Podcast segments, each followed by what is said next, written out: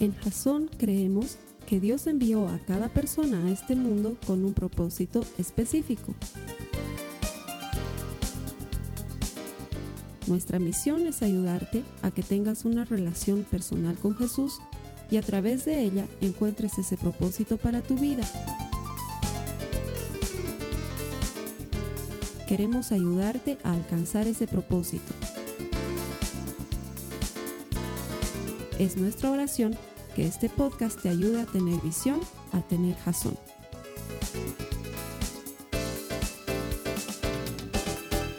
Quiero darte la bienvenida, gracias por conectarte a los servicios de la iglesia.tv. Lo que vamos a ver durante este mes, ya lo hemos comenzado a ver la pasada semana y lo vamos a ver durante tres domingos más contando este, en tu caso durante tres semanas más.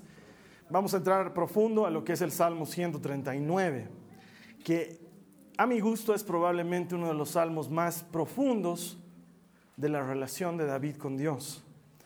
Y no quisiera dejar pasar una sola semana sin animarte a que tomes tu Biblia y leas el salmo y lo medites y pases tiempo con él para que descubras lo mismo que David descubrió en ese salmo. La profundidad y la insondable sabiduría de la insondable sabiduría de Dios y lo que es capaz de hacer él en nuestras vidas.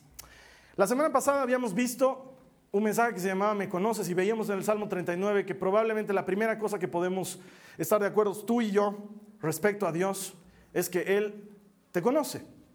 Pero no te conoce como quien sabe que existe, sino que te conoce personalmente, es experto en ti, es especialista en ti, conoce tus gustos, tus disgustos, tus anhelos, tus sueños, las metidas de pata, lo conoce todo.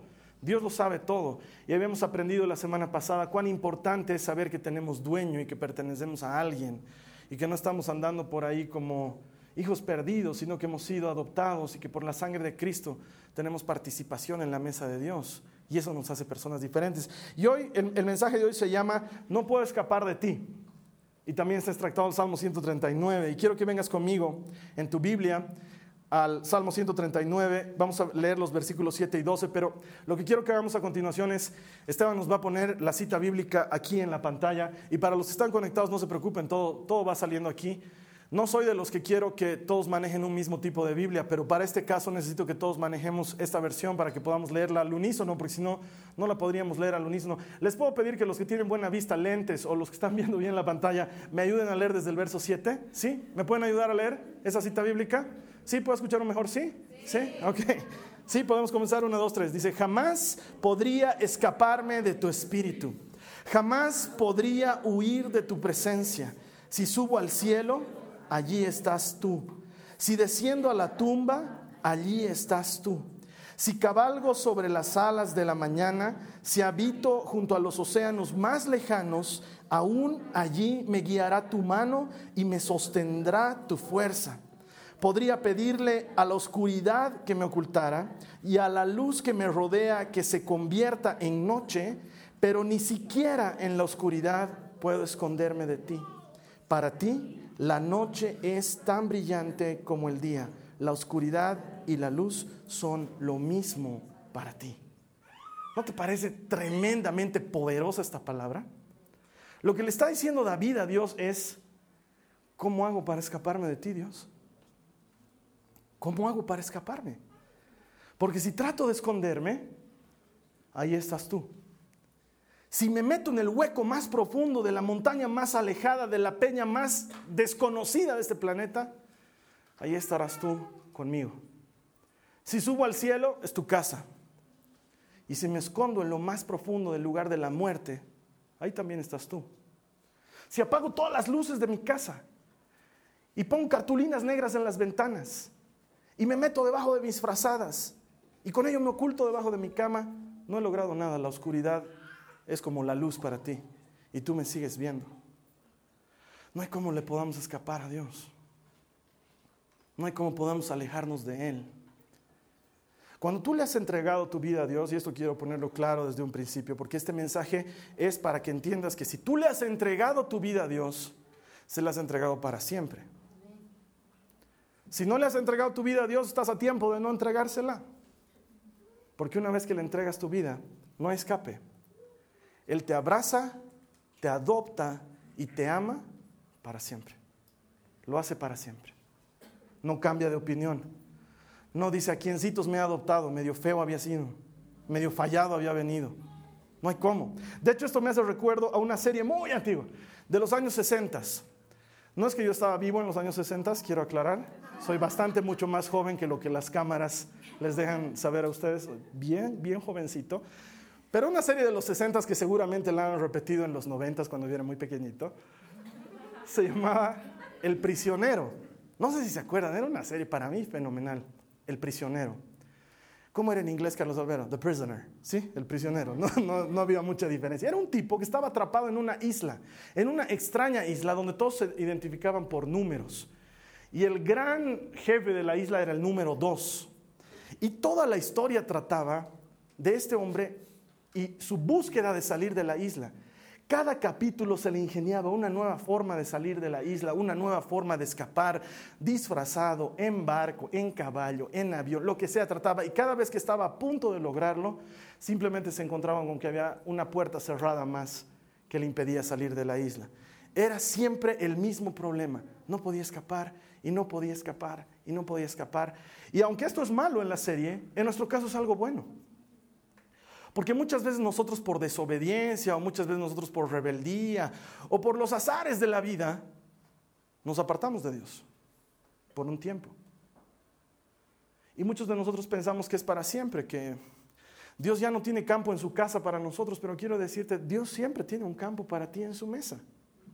Tu plato ha estado servido todo el tiempo, probablemente esté frío, pero tu lugar nadie lo ha ocupado y tu plato está servido y Dios está esperando que regreses a tu lugar en la mesa, porque no hay manera de que podamos escapar de Él.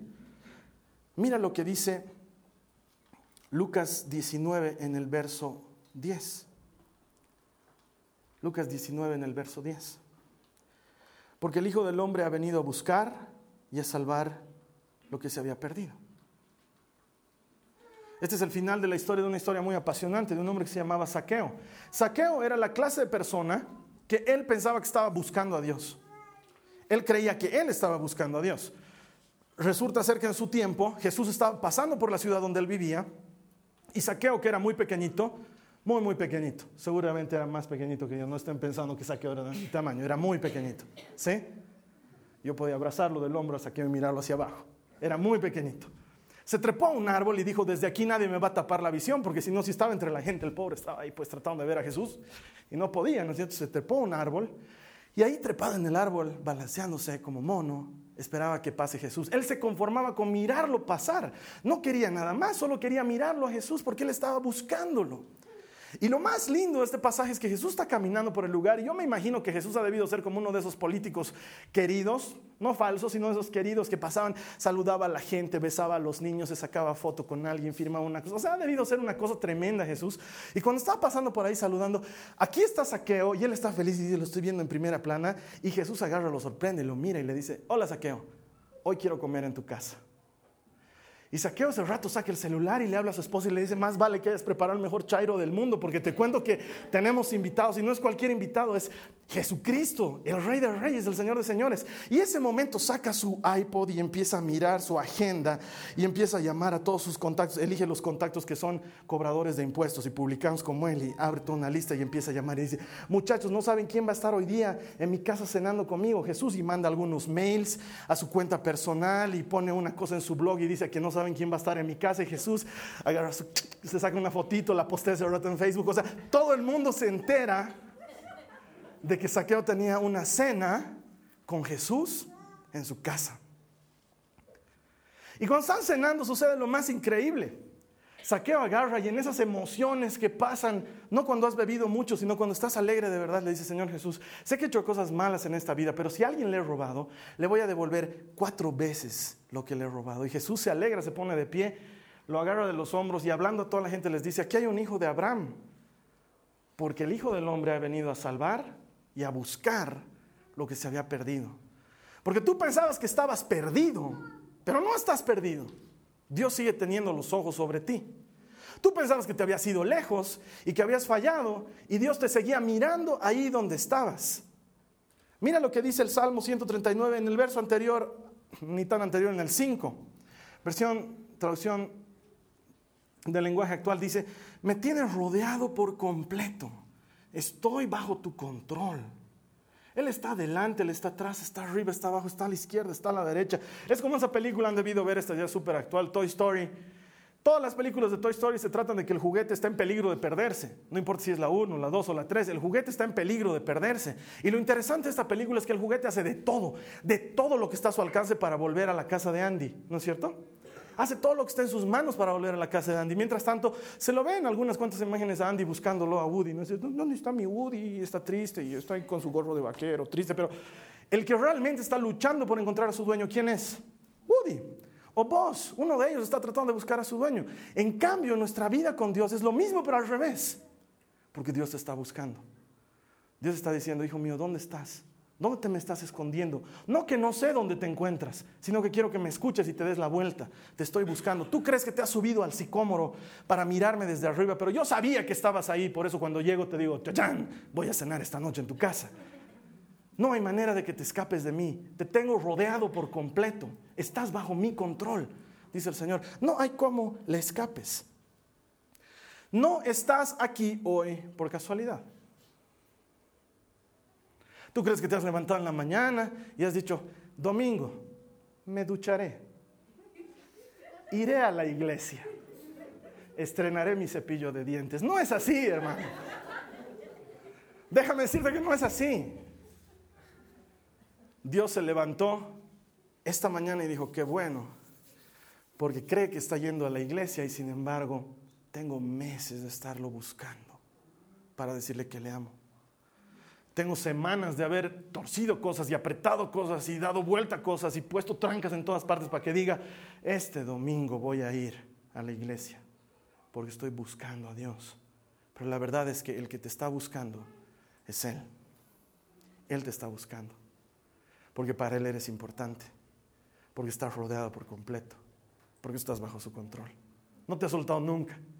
No ha pasado ni una sola vez como en Toy Story que Woody diga, o que, Andy diga, ¿dónde está mi Woody? No ha pasado ni una vez.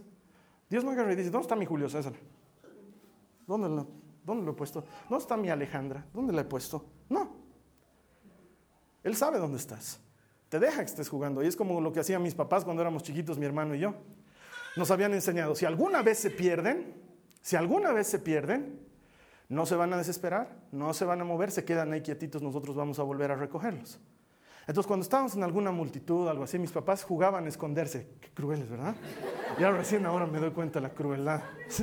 Agarraban y se escondían detrás de alguna naquel, algo así. Y mi hermano y yo comenzábamos la operación no perdernos. Tranquilo, hermano, no pasa nada. Los papás han dicho que van a volver aquí. Tranquilo. Tú simula que no pasa nada. Y los dos agarraron así.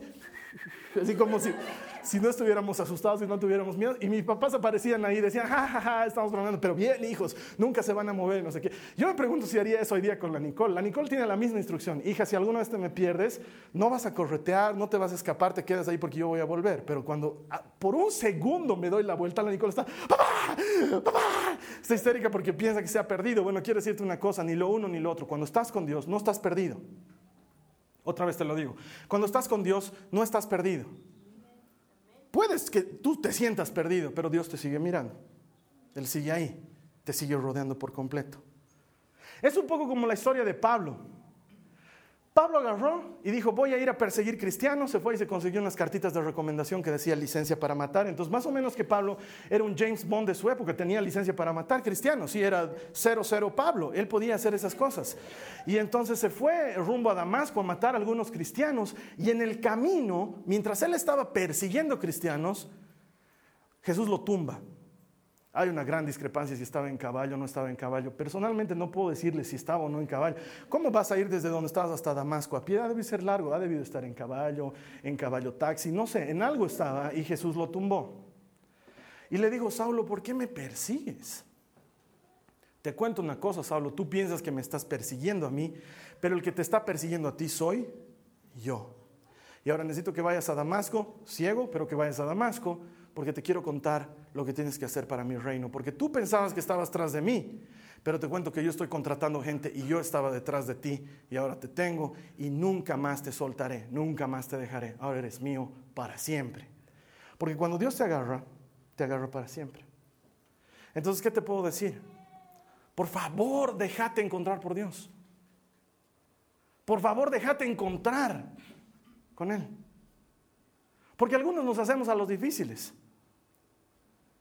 Nos hacemos a los difíciles. ¿No te ha pasado que tenías una chica difícil? Sobre todo las chicas se hacen, los, chicos son bien burros, pero las chicas se hacen a las difíciles, siempre se hacen a las difíciles, ¿no? Que llamas y quieres, eh, te quiero invitar al cine. No puedo.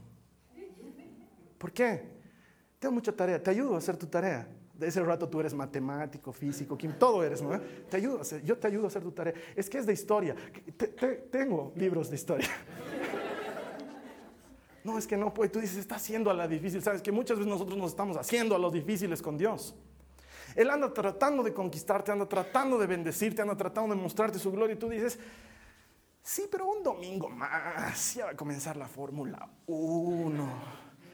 Sabes que no te hagas al difícil, déjate encontrar con Dios. Porque Él te está buscando. Él nunca pierde lo que es suyo. Nunca, nunca le sucede a Dios que dice, ay, ¿dónde están mis cosas? Quizás tú me digas, yo me he ido muy lejos, Carlos Alberto, he pecado mucho, he fallado mucho. Quizás tú que estás conectado estás ahí por lo que tú consideras una mera casualidad, porque estabas buscando chats y has encontrado ese chat y de repente te encuentras con que es un chat cristiano y tú dices, no, yo no puedo volver a Dios. Lo que me estás diciendo es demasiado difícil porque yo he pecado demasiado, he hecho estas cosas terribles y no sé si Dios me puede aceptar. Y Jesús sigue diciendo lo mismo que decía siglos atrás, yo he venido para los que están enfermos y no para los que están sanos, he venido para los que han fallado, para los que han caído, porque alguien los tiene que levantar, alguien los tiene que restaurar. No importa cuán lejos te haya sido, Él no pierde lo que es suyo. Me encanta cuando está hablando con, con su padre. Acompáñame a Juan 17. Jesús está hablando con su padre y le dice, cuando estaba con ellos, refiriéndose a sus discípulos, cuando estaba con ellos en el mundo, yo los cuidaba en tu nombre, a los que me diste. Yo los cuidé. Ninguno de ellos se perdió. Jesús no andaba perdiendo sus cosas. Es como esta historia del hijo pródigo que le han debido escuchar alguna vez. Dice que había un muchacho que vivía en su casa y ya estaba cansado de las reglas de su papá, que me vas a llegar aquí a las 2 de la mañana, que le vas a poner gasolina al auto, no seas abusivo. Entonces el chango agarró y dijo, yo me voy. Y una noche lo sienta su papá y le dice, papito, ¿sabes qué? Yo ya estoy grandecito, ya quiero hacer mis cosas, quiero hacer mi vida, así que me quiero ir de la casa. Y su papá, por alguna razón que no puedo entender bien, le da su herencia en vida, ¿sí? Y le dice, ok, te voy a dar tu parte de la herencia, saca un chequecito, se lo firma, le da una tarjetita de crédito, le da unos cuantos billetitos y le dice, hijo, si quieres irte a la casa es tu decisión, eres libre. Y el muchacho se va y lo primero que hace es rentar un auto, se renta un auto, va a una tienda, se compra una buena ropita, cambia su BlackBerry por un iPhone, empieza a hacer cosas de ese estilo y empieza a vivir la vida loca, autodescapotable. ¿Por qué estoy así? Esto es en Inglaterra, ¿no es? al otro lado está feliz y empieza chicas, chicos, películas, trago, mujeres, fiestas y saca plata y firma y tarjeta de crédito y todo el rato. Y de repente llega un momento en que todo se le acaba. Todo se le acaba. Entonces no le queda otra que ir a un restaurante y hacerse al loco, ¿no? Entonces entra a un restaurante, pide un platito de comida, está comiendo, come rápido y está a punto de escaparse y ahí lo agarran en la puerta y le dice, el señor no ha pagado su cuenta. Y tiene que entrar a la cocina a lavar platos. Y ya lleva 15 días lavando platos y aún así no ha podido pagar su cuenta. Y como que ya no come, como que nada. Entonces una de esas le dicen, anda, saca la basura. Y está sacando la basura. Y entre las cosas de la basura hay cosas que la gente no terminó de comer porque vivimos una cultura del desperdicio. Media hamburguesa, unas cuantas papas, una mayonesa por ahí, unas alitas de pollo medio mordisqueadas. Está todo el coleslaw que nadie se lo comió. Y él está muriendo de hambre. Está muriendo de hambre porque ha despilfarrado todo lo que tenía y agarra esa hamburguesa mordida y se la come, y agarra ese coleslaw que nadie quiso comer y se lo come y se da cuenta que estaba agrio y dice, más vale agrio adentro que agrio afuera, entonces se lo traga. Y empieza a comer basura y dice, yo debería volver a la casa de mi padre. Debería volver a la casa de mi padre, pero no tengo cara porque ya me gasté toda la plata. ¿Qué le voy a decir? Ah, ya sé. Le voy a pedir que me deje trabajar en su fábrica. Porque hasta los obreros que trabajan en la fábrica de mi papá viven mejor de lo que yo estoy viviendo ahorita le voy a pedir que no me pague, solamente que me deje alimentarme. Es lo único que le voy a pedir. Así que va con su speech y llega a su casa y dice que su papá estaba en la puerta esperándolo. O sea, como que el papá ya sabía que el hijo iba a volver. Sabía que le iba a fallar el presupuesto y que iba a volver algún rato. Y cuando lo ve venir a lo lejos, dice la Biblia que el padre viene corriendo y lo abraza. Y el otro se aleja un poco de su papá porque está consciente de lo que ha hecho y le dice, papá, ¿sabes qué? Toma la tarjeta de crédito, le he reventado, eh, he gastado toda la plata, soy lo peor de lo peor, no merezco ser tu hijo, por favor déjame trabajar en una de tus fábricas, portero, velador nocturno, lo que quieras, solo te pido que me dejes regresar. Y el padre lo mira y le dice, no puede ser hijo que seas tan burro. ¿Cómo vas a trabajar de velador nocturno? A ver, cámbiale esos zapatos, están una mugre esos zapatos y hueles a Dios mío, ¿qué has hecho? Van a bañarlo y le van a poner ropa y toma otra tarjeta de crédito. ¿Qué cosa? Le estás dando otra tarjeta de crédito. Es mi hijo. Es mi hijo. Y entonces llega el hermano mayor y dice, ¿cómo vas a hacer eso, papá? Y encima estás haciendo fiesta y estás haciendo hacer lechón. A mí ni siquiera salteñas me dejas invitarles a mis amigos a mi, cumpleaños. Y el papá le dice, todo lo mío es tuyo, nunca ha dejado de ser tuyo. Pero este, hijo, este, este hijo mío estaba perdido y lo he encontrado. Se había muerto y ahora está vivo. No importa lo que hayas hecho. Dios no es ningún cabezón. Él sabe que has aprendido tu lección. Te pido, por favor, vuelve a casa.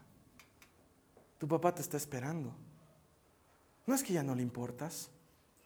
No es que tu vida ya no le interesa. No es que has, tenido, has dejado de tener llamado y propósito. La Biblia dice que el llamado de Dios es irrevocable. No puedes agarrar y decirle, Señor, renuncio y me voy. Dios agarra tu papel y lo rompe y lo bota al tacho porque Él te ha puesto un sello en el corazón, le perteneces. No hay manera de que escapes de la mano poderosa de Dios. Otra vez vuelvo a Toy Story. ¿Qué tenían los muñecos ahí en su pie? Pucha, ya no puedo levantar mi pie más. ¿Qué tenían, ¿Qué tenían los muñecos ahí abajo? ¿Qué decía? Andy, ¿no es cierto? ¿Y por qué tenían eso? ¿Por qué decía Andy en su pie? Porque habían muchos Buzz Lightyears, y habían muchos Woodies, y habían muchos Rex y muchos de esos, y se podían perder. Entonces, Andy sabía que si los marcaba, los iba a reconocer entre la multitud. Y Jesús te ha marcado. Ha puesto el sello de su Espíritu Santo en ti. Puedes ir a bailar todo lo que quieras al carnaval de Brasil. Puedes ir a perderte todo lo que quieras. Aún en esa multitud el sello que Dios te puso sigue titilando como en la película de Wally. ¿Han visto esa película? Le está avisando al GPS dónde estás. Está detrás de ti. Te va a encontrar. Métete debajo de tu cama. Tapate con las frazadas. Apaga las luces. Pon cartulinas a las ventanas. Te tengo noticias. La oscuridad para Él es luz. No hay cómo te pierdas de Dios. Puedes escapar todo lo que quieras, puedes resistirte todo lo que quieras. Igualito, Él te va a encontrar, te va a abrazar y te va a seguir amando, porque esa es su naturaleza. Me hace un poco recuerdo a esta figura que nos va a mostrar el Esteban. A ver, por favor, Esteban, ponlo ahí en la pantalla. Los que están conectados les voy a poner igualito, no se preocupen. ¿Ustedes conocen a este personaje? ¿Sí? ¿Lo recuerdan? ¿Alguna vez lo vieron en los dibujos animados a Pepe Le Pew? ¿Se acuerdan de qué se trataba la trama de todos sus dibujos, de todos, de todos sus episodios? Es un zorrillo. Ven, ahí está todo apestosillo. Pero es un zorrillo francés, entonces siempre está enamorado, ¿sí? Y siempre está buscando uh, un amor, ¿sí? Y da la casualidad que en todos los episodios hay una gatita negra que pasa por debajo de una escalera recién pintada o que se apoya en algún lugar y le cae un bote de pintura y le pinta una raya atrás como si fuera también una zorrilla. Entonces él cree que es una zorrilla y va detrás de ella, oh, mon amour ven a mis brazos, te quiero amar. Y se trata todo el episodio de que la gatita está escapando, escapa, se sube al ascensor y ahí adentro está el disfrazado de ascensorista.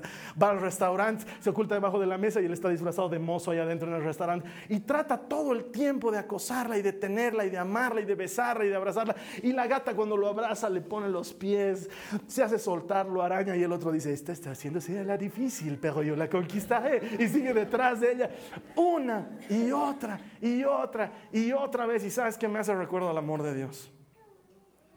No importa cuánto lo rechaces, no importa cuántas veces te hagas un lado, no importa cuántas veces le hagas al torero y le hagas paso para que el Señor pase delante de ti.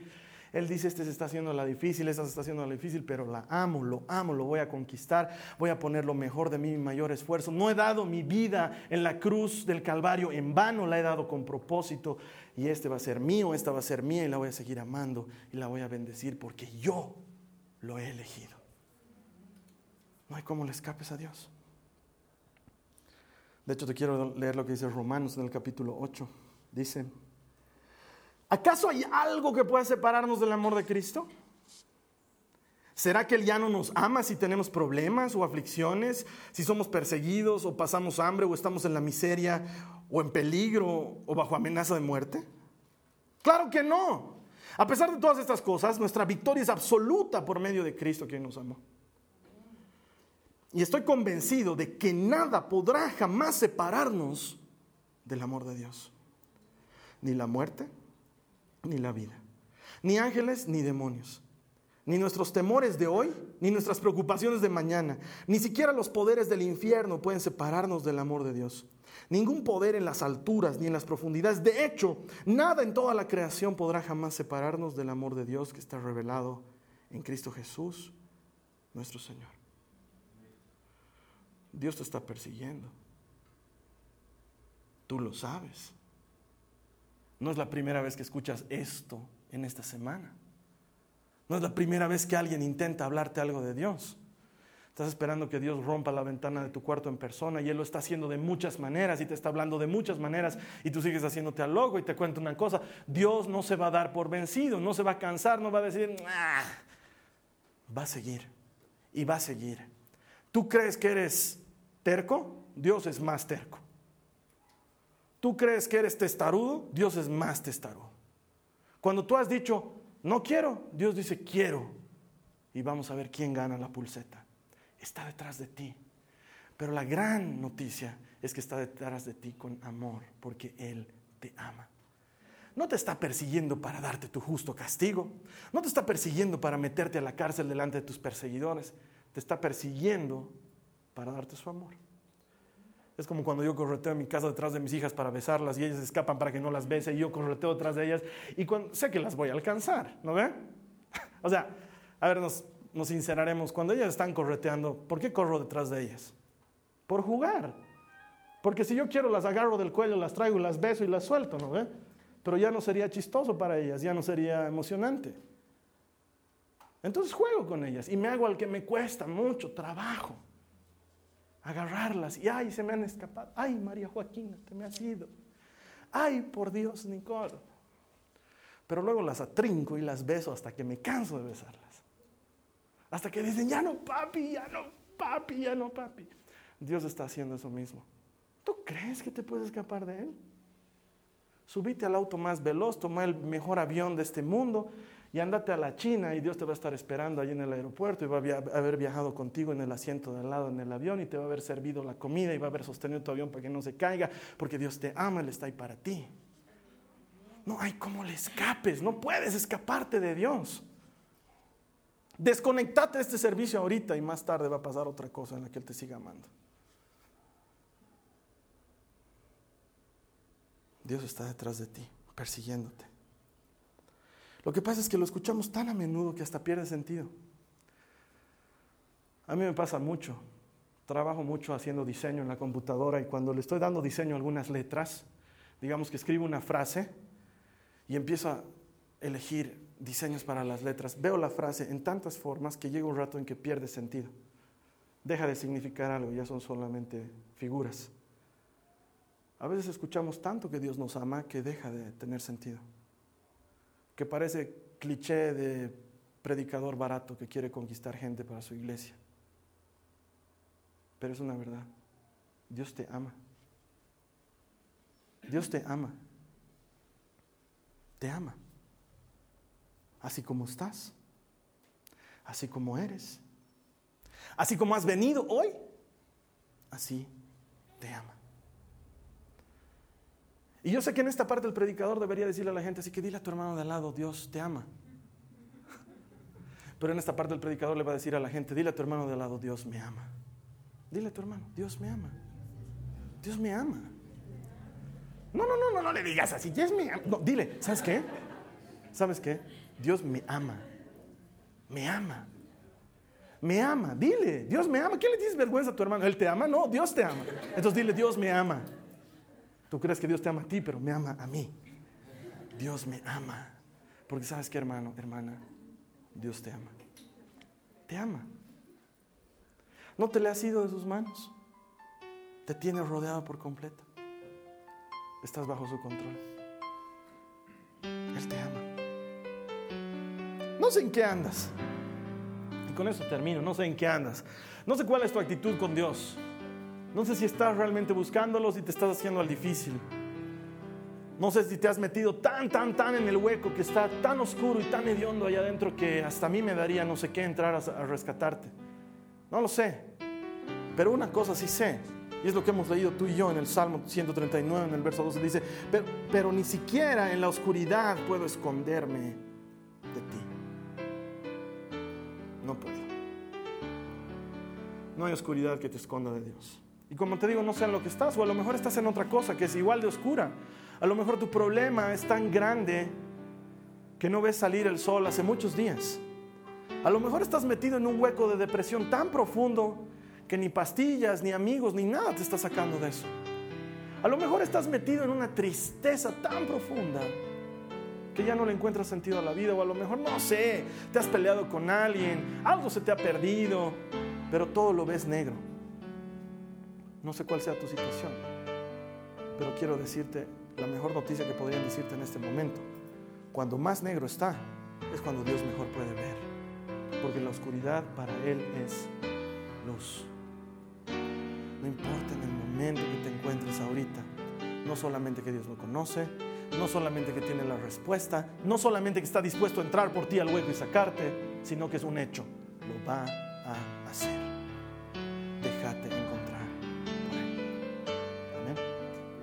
Quiero que cierres tus ojos conmigo.